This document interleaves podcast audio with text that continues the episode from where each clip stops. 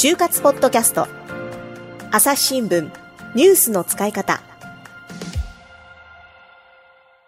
朝日新聞の神田大輔です、えー、今回お迎えをしている内定者はですねパイロットの内定をもらいました、えー、俊一さんですね。よろしくお願いします。はいよろしくお願いします。はい、えー、そしてあのねお相手は今回も篠原さんなんですが、はい、あの前回の話はねちょっとねあの途中尻切れトンボなところで終わっちゃったんですけれどもちょっと、ね、そこもまた聞いていきたいんですけどね、はい、結局その視力っていうのがすごく大事だよっていうことで、うんうん、普通はちょっとあんまりやらないようなねえーと、新視力でしたっけ？そうですね。ねそれもねあの測ったようなっていうことだったんですけれども僕なんか目が悪いから全然だめですね。意外とですね、うん、そうでもなくて違うんですか、はい。えっと、最近そのいわゆるその昔の世代の方は私目が悪かったからパイロットはちょっとできなかったっていうことが多いんですけれども、うん、今意外とその目の視力に関するところは緩和されていて、えー、その強制視力ですとかそういったところでもきちんと一定以上の値が出れば問題ないので、意外とそのちっちゃい頃に憧れたけど、パイロットはっていう方ももう一度その基準というところを見直していただいて、自分の視力がその通用するかどうかっていうのは、一回ちょっとこう、検討する余地はあるのかなっていうふうには思っています。なんか最初に結構調べたって言ってましたよね、自分でもね。そうですね、もうかなり、あの身体検査に関しては、自分の中でもちょっと不安はあったので、はい、いわゆるその一般的に健康な生活が遅れてる人でもダメだったっていう話は聞いていたので事前にいろいろ調べました、はい、なんかあのお姉ちゃんがメガネ屋さんで働いてたからそこで練習したって言ってませんでした？そうですね。はい。えっ、ー、とちょっと姉がそうですね。あのメガネ屋さんやっていまして、うん、先ほど申し上げたその新視力が本当に苦手だったので、その姉、姉がですね、一応、いわきメガネっていうところで働いてまして、そこがすごくあの、丁寧に機械も使わせていただいて、まあ、あの、すごいやらせてくださったんで、そこに行ってですね、いろいろこの試験前に練習しました。でも大事ですよね。大事ですね。うん。であともう一つ言っていたのが操縦適正検査。そうですね、はい、これもまたさっきとはちょっと違った感じなんですよね、はい、そうですね。さこちらがですね、うん、まあ、あのそのちょっと僕の当時のということになるんですけども、はい、えっとまあ、その大訓練機のこうシミュレーターですね。それを実際にこう目の前にしてこう例えばこう360度こう旋回するですとか、はい、あとはこう上昇したり降下したり水平でまっすぐ飛んだりとか意外とこれが難しいんですよ。それをやるわけ？そうです。それをですね、この審査官、あなんですか、試験官を横にしながら、はい、そういったことをこうやると。え、それ何？事前に練習したってこと？えー、っとですね、こちらが、その、一応、まあ、その場で教えてくれるんですけども、はい、私の場合はそのなんていうんですかね受験の、まあ、ちょっと予備校に通ってましスクールみたいな、対策スクールみたいなのがあのありますよね。ありますね。ね。いくつかあるので、はい、そこをちょっと調べて事前に練習はしていきましたそうこうやっぱりね努力して、まあ、高大には受かったと、はい、でちょうど私がですね、はい、えー、俊一さんと知り合って就活のこうアドバイスし始めたのが、えー、高大生の時なんですけどね、はい、その高大の生活ってすごく忙しくて大変なんだなって当時感じたんですよ、はい。はい、でおそらくえ高大って一体どんな生活してるのって思ってる方いると思うんでそれについても教えてもらえますか？はい。わかりました。えっとですね高大の生活は大体、えーまあ、2年と申し上げたんですけども、はい、えっと、やっぱりそのお天気によって訓練の進捗が変わったりですとか、まあ、いろんな要因で伸び縮みするので、はい、まあ、2年から2年半見ていただければいいのかなというふうに思っています。うん、その間にですね日本国内移動するんですが、はい、まず最初に宮崎、うん、そして帯広。でまた宮崎に戻ってきて最後仙台に移動してですねこう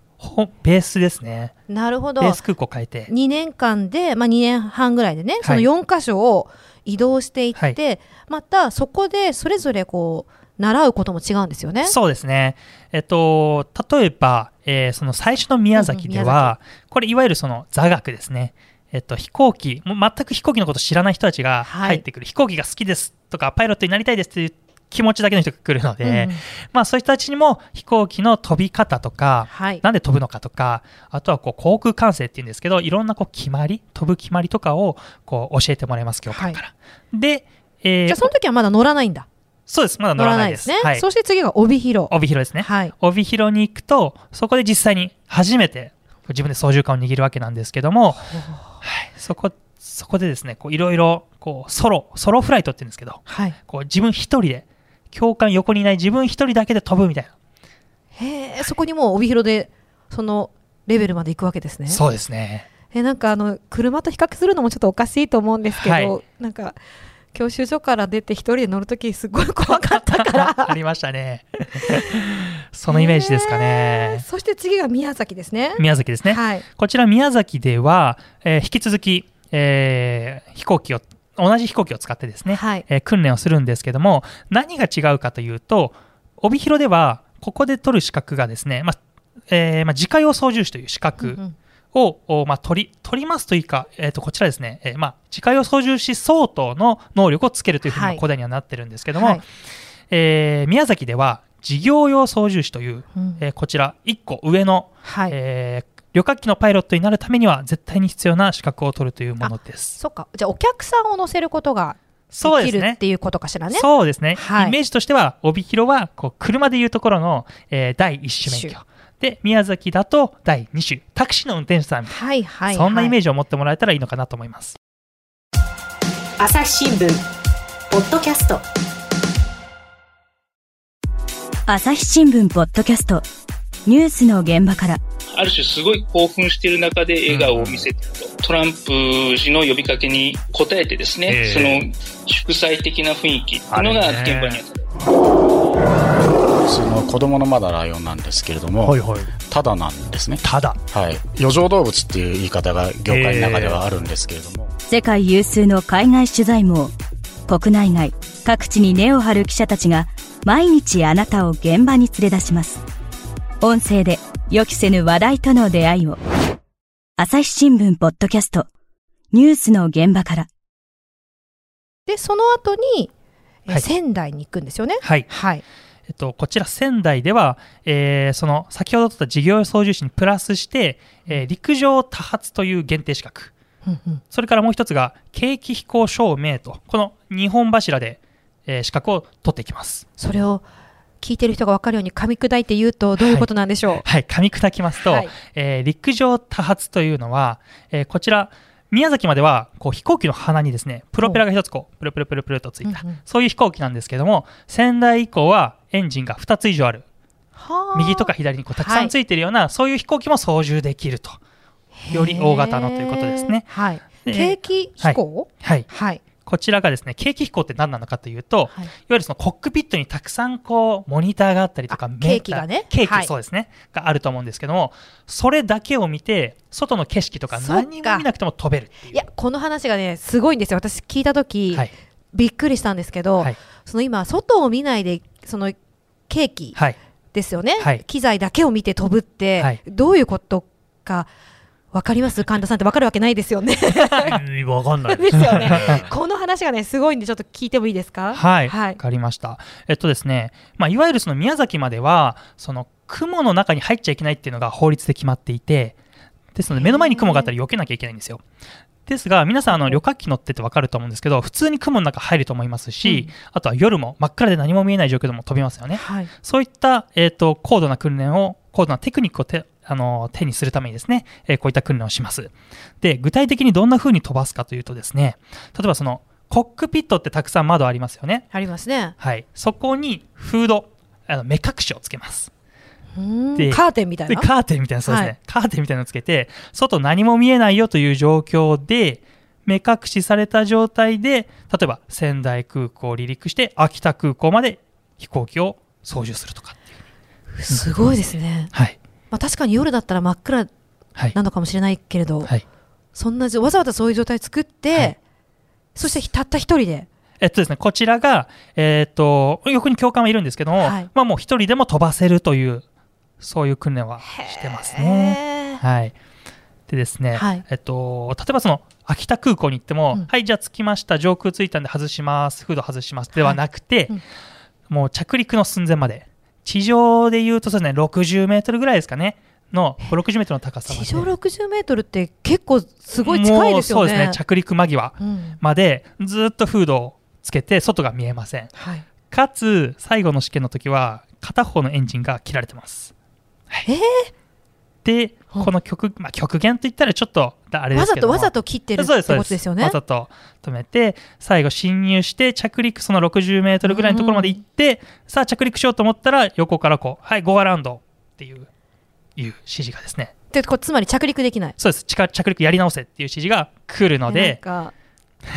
すごいですよ。私こういう訓練の後に面談とかして、あんた何やってるのこれじゃ受からないよとか ひどいことを言っててごめんなさいって。そうですね。訓練終わった後に部屋戻ってきて篠原さんと面談をしてまたボロクソ言われて あの、まあ、カツを入れていただいてですね。まあなんて鬼のようなね。本当にね。いやごめんね本当いやいやいやもうでもそれぐらい必要だったなと思いますけどねでもエンジンとか片方止まっても飛ぶんですね、はい、飛びますね、はい、飛行機っていうのはもうそれぐらい安全にできていて、あとはもうパイロットがちゃんと飛ばせば飛ぶ安全に飛ぶというふうななってますので、まあ、その訓練ですね。で今こうやってねすごくあの私たちからすると興味深い話聞かせてもらってるんですけど、はい、ね操縦はと訓練は、はい、実は えそうなんですそんなにはいそんなにです。得意じゃなかったんですよね、はい、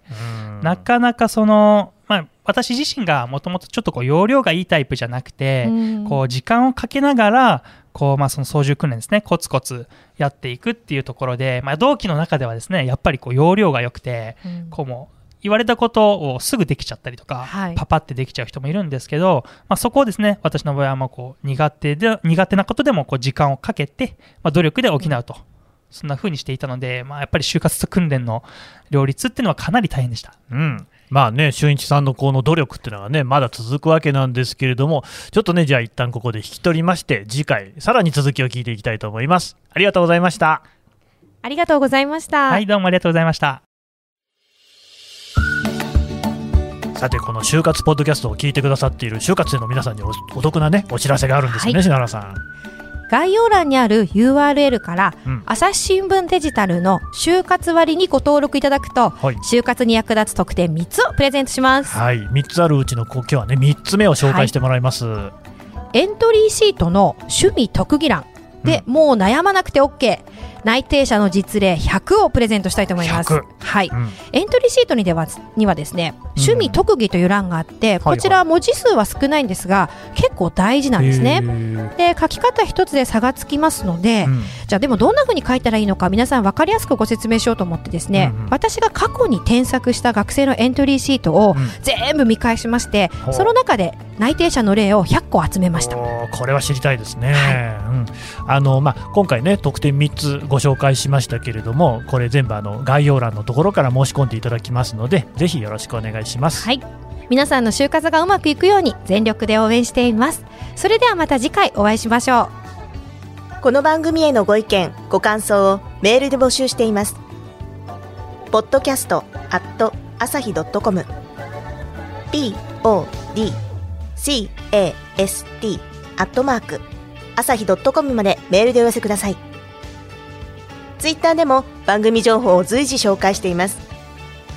アットマーク、朝日ポッドキャスト。朝日新聞、ポッドキャストで検索してみてください。